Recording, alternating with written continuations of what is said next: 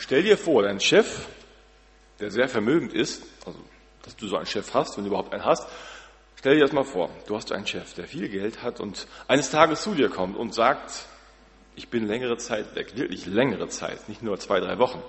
Längere Zeit und ich werde mich auch nicht um meine Geldangelegenheiten kümmern können. Darum habe ich dich und noch zwei andere ausgesucht, die sollen sich um das Vermögen kümmern. Hier ist eine Million Euro. Mach was draus. Ganz schön viel Verantwortung, nicht? Mach was draus, ja. Aber was denkst du vielleicht? Sollst du das Geld jetzt investieren irgendwo? In Aktien? Noch nie mit Aktien gehandelt, keine Ahnung.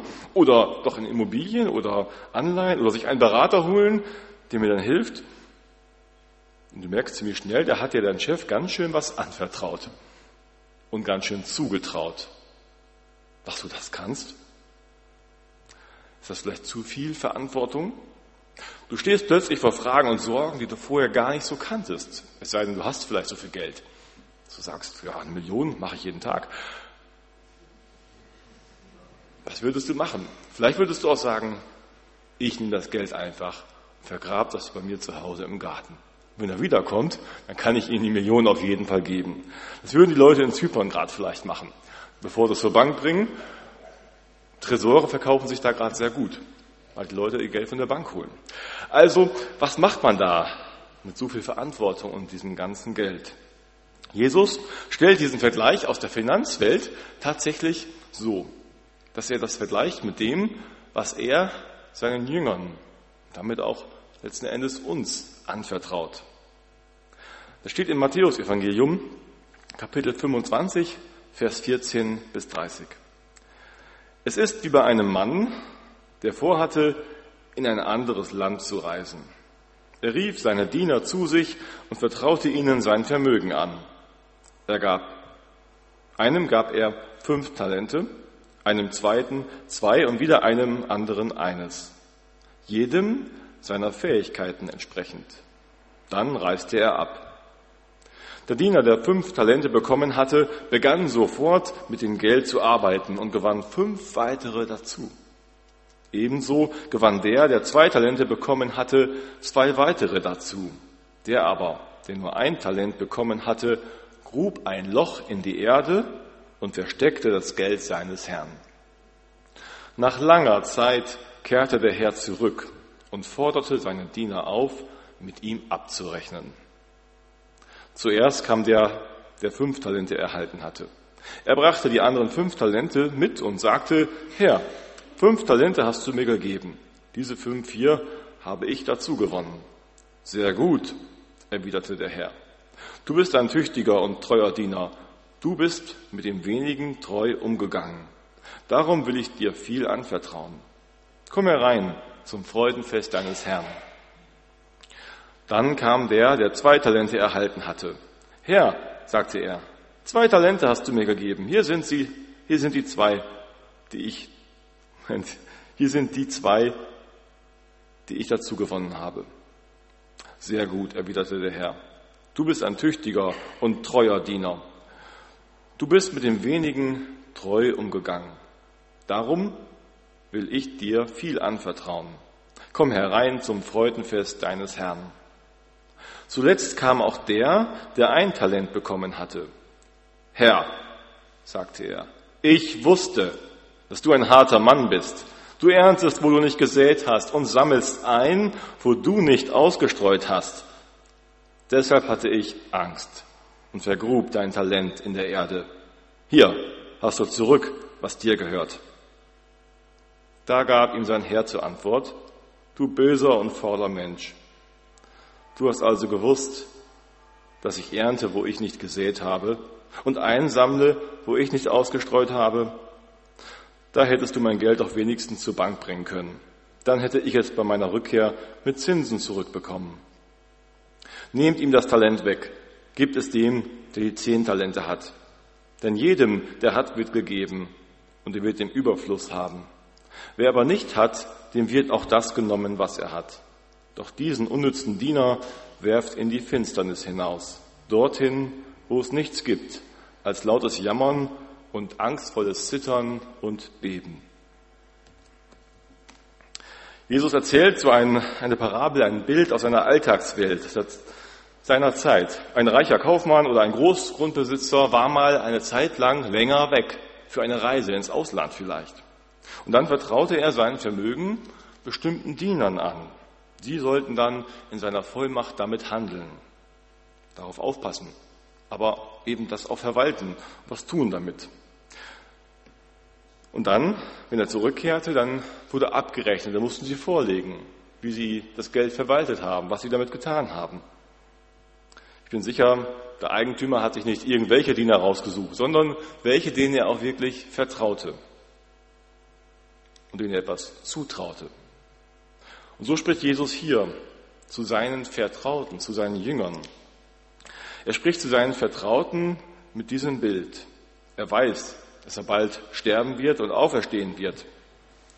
Da erzählt er ihnen das, zusammen mit Gerichtspredigten, Gerichtsbildern. Und dann müssen die Jünger damit umgehen. Ich weiß nicht, ob sie das so verstanden haben, wie es den Jüngern damals wohl damit ging. Er weiß, dass er seine Gemeinde eine Zeit lang zurücklassen wird. Wir haben das letzte Woche gehört, den Missionsbefehl Matthäus, das Ende des Evangeliums, wo Jesus die Jünger schickt, geht hin in die Welt. Ja, mit seinem Vermögen schickt er sie. Er lässt sie jetzt mit seinem Vermögen zurück. Ja, er ist gegenwärtig, das haben wir letzte Woche auch gehört, aber nicht mehr so wie damals. Und nun haben die Jünger Verantwortung. Sie werden gesendet, haben einen Auftrag, zu handeln mit dem, was ihnen anvertraut wurde. Was für ein Vermögen war das? Hier im Text ist von Talenten die Rede. Ein Talent war eine Währungseinheit etwa 6000 Denare, andere rechnen auch mehr, waren ein Talent. So schätzt man. Und ein Tagelöhner verdiente damals etwa ein Denar. Also er musste nicht ganz 20, äh, ja, nicht ganz 20 Jahre arbeiten, um zu einem Talent zu kommen. Und das hat Jesus denen anvertraut. Fünf Talente, zwei Talente, ein Talent. Also schon ein kleines Vermögen. Was meint Jesus aber damit, mit diesen Talenten? diesen Vermögen. Was meint er im übertragenen Sinne? So ganz einfach kann man das gar nicht sagen. Zumindest streiten sich die, die das auslegen. Da kommen die zu ganz unterschiedlichen Ergebnissen. Aber irgendwie kommen sie doch übereins. Ich selbst denke, dass er zuerst einmal das Evangelium meint. Das, was die Jünger von Jesus selbst erfahren haben. Dass sie Jesus kennenlernen durften, seine Liebe und Vergebung dass sie das erfahren haben und das Evangelium nun weiter predigen sollen und Vergebung zusprechen dürfen den Menschen, denen sie begegnen. Das Wort Gottes könnte man auch einfach sagen. Das Wort Gottes, wie wir es vorliegen haben, das ist ein Vermögen, ein Schatz, den uns hinterlässt und uns sagt, nun mach was draus. Man könnte darin aber auch die Gaben sehen, die wir bekommen haben. Ganz persönlich, jeder für sich oder auch wir als Gemeinde gemeinsam. Die Gaben haben ja auch was mit dem Evangelium zu tun, denn sie sollen wir einbringen, um das Evangelium in die Welt hinauszutragen. Zum Beispiel Geld. Geld, das wir zur Verfügung haben. Und Jesus sagt uns, mach was draus. Oder ein Haus, wie dieses tolle Gemeindehaus, macht was drauf. Lasst es nicht einfach nur stehen, dieses Haus, sondern macht was damit, mit dem, was euch da anvertraut ist. Oder die Zeit, die Gott uns gegeben hat. Mach was draus. Die Musikinstrumente, die wir hier zur Verfügung haben. Mach was draus. Und noch weiter gedacht auch die Fähigkeiten, die Talente sozusagen. Da sind wir talentiert, können Dinge einbringen. Da kann einer Leuten gut zuhören und ins Gespräch kommen mit ihnen, gewinnt ihr Vertrauen. Mach was draus. Ein anderer kann Theater spielen, wieder einer beherrscht ein Musikinstrument oder ein anderer kann mit Geld umgehen. Ein anderer hat den Durchblick bei Kabeln und Knöpfen und der Technik. Mach was draus. Bring das ein zu Gottes Ehre. Dieses Vermögen. Gott hat uns so ein kleines Vermögen anvertraut. Der Eigentümer in dem Gleichnis hier, der gibt jedem nach seinen Fähigkeiten, heißt es da. Einer bekommt fünf Talente, einer zwei und ein dritter ein Talent. Keiner soll überfordert werden. Jeder bekommt so viel, wie er ihm zutraut. Keiner mehr. Keiner ist überfordert. Keiner muss Angst haben. Das packe ich nicht. Und so hat er verschiedene Talente verteilt. Ich weiß nicht, wie ihr das so erlebt. Es gibt ja manchmal wirklich so im Sinne von Talente und Begabungen Leute, wo man staunen kann und denkt so, oh, die können scheinbar wirklich viel.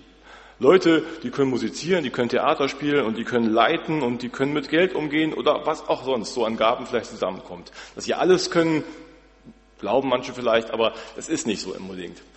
Aber dass sie wirklich viel können, wo man staunt, boah, dass das alles geht.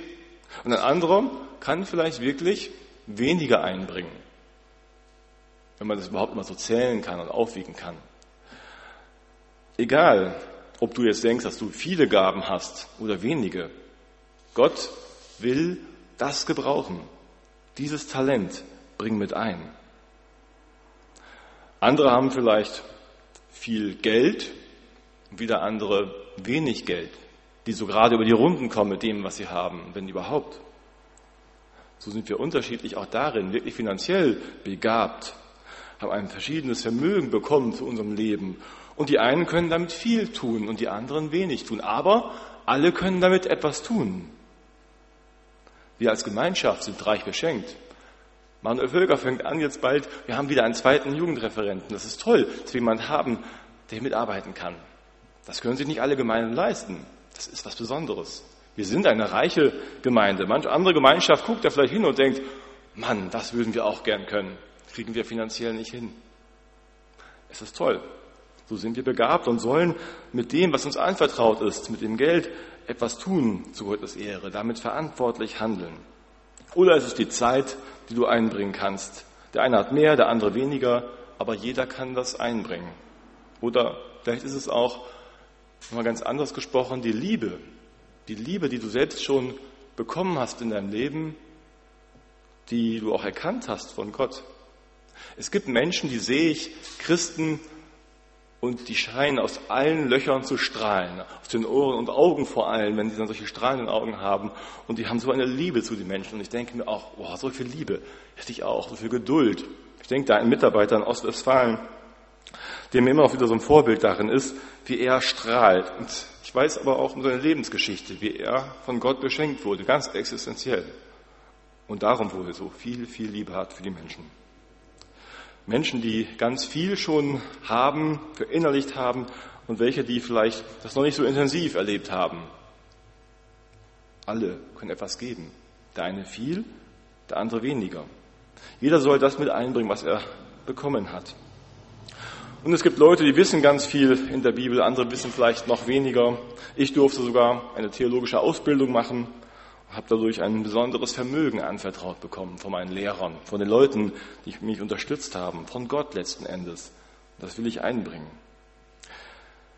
Nun gilt es mit diesem, was Gott uns anvertraut ist, wie immer wir das alles jetzt zusammen sehen wollen, damit gilt es zu handeln zu seiner Ehre, für sein Reich. Jesus beschreibt das mit den ersten beiden Dienern, die mit dem Geld arbeiten. Da gibt es tatsächlich eine Parallele. Mit dem Geld wird gearbeitet, wie in der heutigen Finanzwelt, in der Wirtschaft. Es muss wachsen. Wachstum ist angesagt. Das kann man ja kritisch sehen, ob das immer nur so weitergehen kann, aber diese Parallele, die gab es damals scheinbar auch schon. Es muss wachsen. Und das ist parallel mit dem, wie es im Reich Gottes angelegt ist.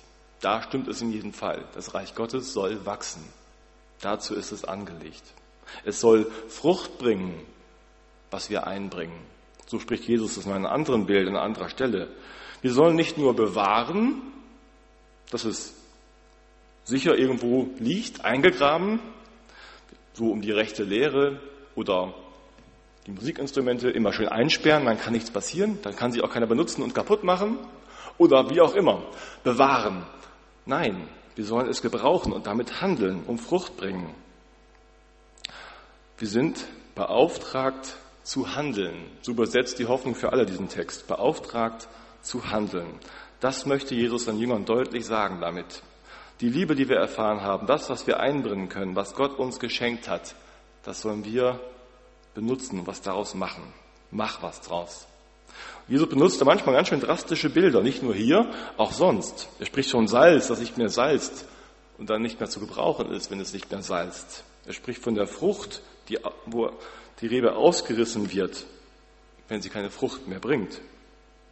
Er spricht immer wieder davon, auch gerade im Matthäus-Evangelium, dass wir auf seine Worte hören sollen und handeln sollen.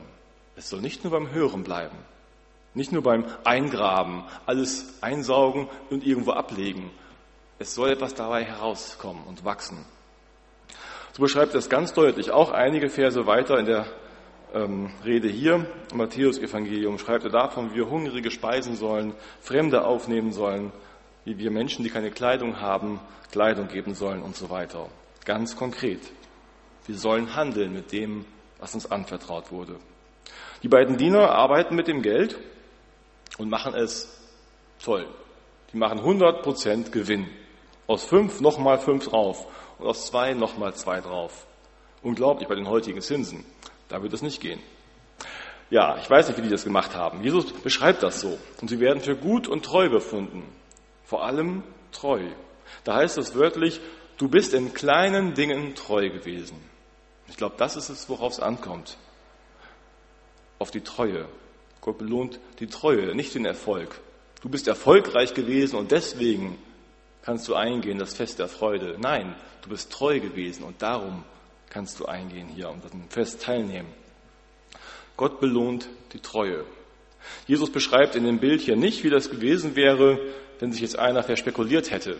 Und am Ende sagt er mit fünf, ich habe nur noch drei. Tut mir leid. Ich dachte, das ist das Geschäft, aber es ist schiefgegangen. Das beschreibt Jesus nicht. Und ich glaube auch nicht, dass es ihm darum geht, in dem Gleichnis hier. Dieses Gleichnis zielt darauf ab, dass wir treu handeln sollen mit dem, was er uns anvertraut. Es gibt ja Christen, es gibt Gemeinden, die das erleben. Die bringen sich wirklich von ganzem Herzen ein, aber erleben kein Wachstum gerade bei sich. Da passiert es gerade eben nicht.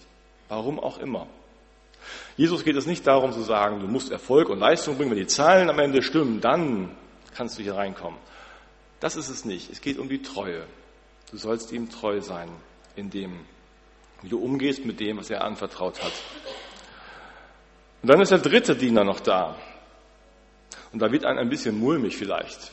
So ging mir das auch. Da wird einem mulmig. Ist es am Ende wirklich so, dass Jesus ein so harter Herr ist, dass man Angst haben muss vor ihm? Was ist das denn? Der kommt am Ende nur in die Finsternis. Der dritte Knecht hat es anders gemacht. Statt zu arbeiten und zu handeln mit dem, grub er ein Loch in die Erde und versteckt das anvertraute Talent. Was heißt das, vergraben?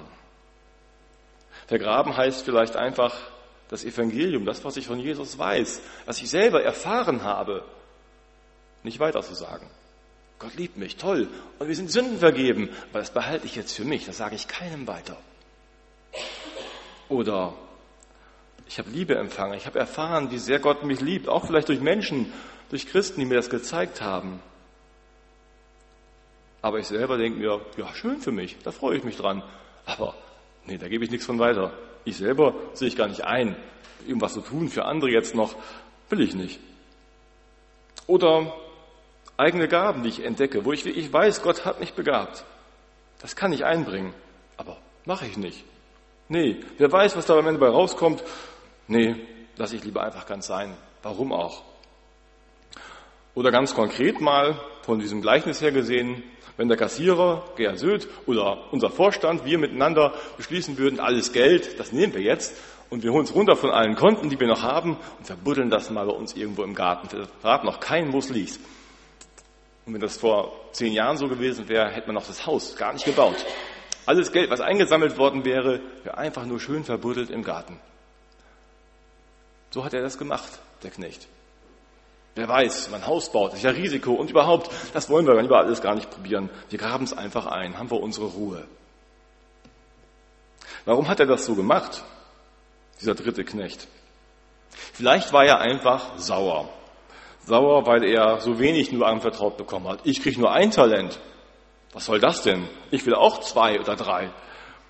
Oder andersherum, er wollte diese ganze Verantwortung überhaupt nicht. Er wollte nicht mal das eine Talent. Ich will das alles gar nicht. War er einfach faul vielleicht auch? Oder hat er tatsächlich Angst, wie er das selber ja beschreibt, dass er Furcht hatte? Furcht vor der Härte seines Herrn. Bevor er sein Talent zurückgibt, dem Herrn, der gibt dem Herrn auch noch ein paar Vorwürfe. Du bist ein harter Mann. Du erntest, wo du nicht gesät hast.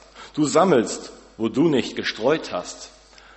Das hört sich an, als wäre dieser Herr ein eiskalter Geschäftemacher, einer, der alle nur ausbeutet. So eine Heuschrecke, die kommt, den Betrieb übernommen hat. Und nun muss man wirklich sich fürchten. Der checkt nur noch die Zahlen am Ende durch und wer nicht die Leistung bringt, der fliegt raus. Furcht und Angst. Ist Jesus, ist Gott so ein Herr? Was ist dran an solchen Vorwürfen? Ich bin sicher für die Jünger, die das damals schon gehört haben von Jesus, die Jesus kannten, die mit ihnen jetzt Jahre unterwegs waren, die ihn erlebt haben, ihre Beziehung hatten zu Jesus, die wussten, so ist Jesus nicht. Das ist ein völlig falsches Bild von Jesus. Das ist einfach nur Heuchelei. Das Bild kennen wir nicht. Wer Jesus kennt, der weiß, so hart, so ein Geschäftemacher, ist er nicht. Bei ihm geht es nicht nur um Leistung und Zahlen. Also ist der andere nur ein Heuchler oder ein Angstbesessener, der einfach nur das wahre Wesen Jesu nicht erkannt hat oder nicht erkennen wollte, der die Gnade Gottes verworfen hat und es gar nicht wissen wollte, dieses große Geschenk, dieses Vermögen nicht erkannt hat. Wenn es wirklich stimmt, dass er Angst hatte, warum macht er dann solche Vorwürfe? Wenn er solche Angst hat, dann muss er das nicht auf den Konflikt ankommen lassen. Es ist ja ein bekanntes Muster bei uns. Wenn wir eigene Fehler gemacht haben, dann neigen viele von uns dazu, erstmal zum Gegenangriff zu gehen. Weil du so ungerecht warst, weil du das und das getan hast. Nur deshalb habe ich ja dieses getan oder gelassen. Wenn du nicht so gewesen wärst, dann würde ich auch anders sein. So geht er zum Gegenangriff und versucht mit den eigenen Fehlern, von dem, was bei ihm vielleicht schief lag, abzulenken. Selbstgerecht, anklagend. Er wollte sich die eigene Haut retten, darum ging es ihm wohl. Nach dem rabbinischen Recht, da war er nicht mehr haftbar. Er hat seine Ruhe gehabt, er konnte es vergraben und damit hatte er ja seine Pflicht getan. Er konnte alles zurückzahlen. Er hat es nicht veruntreut in dem Sinne, wie wir das juristisch heute auch sehen würden. Er hat nichts für sich selbst eingesteckt. Aber er hat es vielleicht gleichgültig, vielleicht zornig, vielleicht irgendwie ablehnend einfach weggelegt, weil er sich nur um sich gedreht hat und um seine eigene Absicherung. Er wollte seine Haut retten. Es ginge nicht um Gottes Sache, nicht um Gottes Reich. Jesus sagt an anderer Stelle, denn wer sein Leben erhalten will, der wird's verlieren. Wenn du nur deine eigene Haut retten willst, dann wirst du sie verlieren. Und wer sein Leben verliert, um meinetwillen und um des Evangeliums willen, der wird's erhalten. Der Herr entlarvt seinen Diener mit Ironie. Wenn du mich wirklich so fürchtest, als raffgierigen Geschäftemacher, dann hättest du wenigstens das Geld zur Bank gebracht. Dann hättest du mir Zinsen vorzulegen. Entlarvt das. Das, was du mir da vorwirfst, das stimmt überhaupt nicht. Und das hast du selbst auch gar nicht wirklich geglaubt. Wenn du so umgehst mit unserem Herrn, dann solltest du ihn in der Tat fürchten. Wer so nichts einbringen will und selbstgerecht auch noch Jesus anklagt, der kann nicht erwarten, zum großen Fest eingeladen zu werden. Wir leben aus der Gnade, ja, aber Gott lässt sich daran nicht verspotten. Er will sich daran nicht verspotten lassen und will auch nicht, dass wir es gleichgültig nehmen damit. Er will uns damit ergreifen, dass wir es dann auch weitersagen. Wir werden damit beschenkt, aber wir werden auch hineingenommen in die Mission, in seinen Auftrag es weiterzugeben, das, was wir empfangen haben. Gott hat uns sein Vermögen anvertraut. Wir sind beauftragt, damit zu handeln. Mich regt der Text an, nochmal wieder nachzudenken. Was hat Gott mir, was hat er uns anvertraut für ein Vermögen? Was können wir einbringen? Was können wir daraus machen? Was ist das für ein Schatz, Jesus kennengelernt zu haben, zu wissen, es gibt diesen Gott, der mich liebt, der den Himmel aufgemacht hat und der uns Gaben geschenkt hat, der uns so gebrauchen möchte und so viel Zutrauen und Vertrauen zu uns hat. Und vielleicht muss man doch noch mal ins eine oder andere Versteck gehen und die Sachen wieder ausgraben und noch mal holen. Gott beauftragt uns zu handeln. Wo sind deine Millionen? Mach was draus. Und wer wirklich denkt, dass Gott so ein harter Herr ist, der kann gern nochmal anschließend auf mich zukommen. Noch ist es nicht zu spät. Wir können darüber auch noch reden. Amen.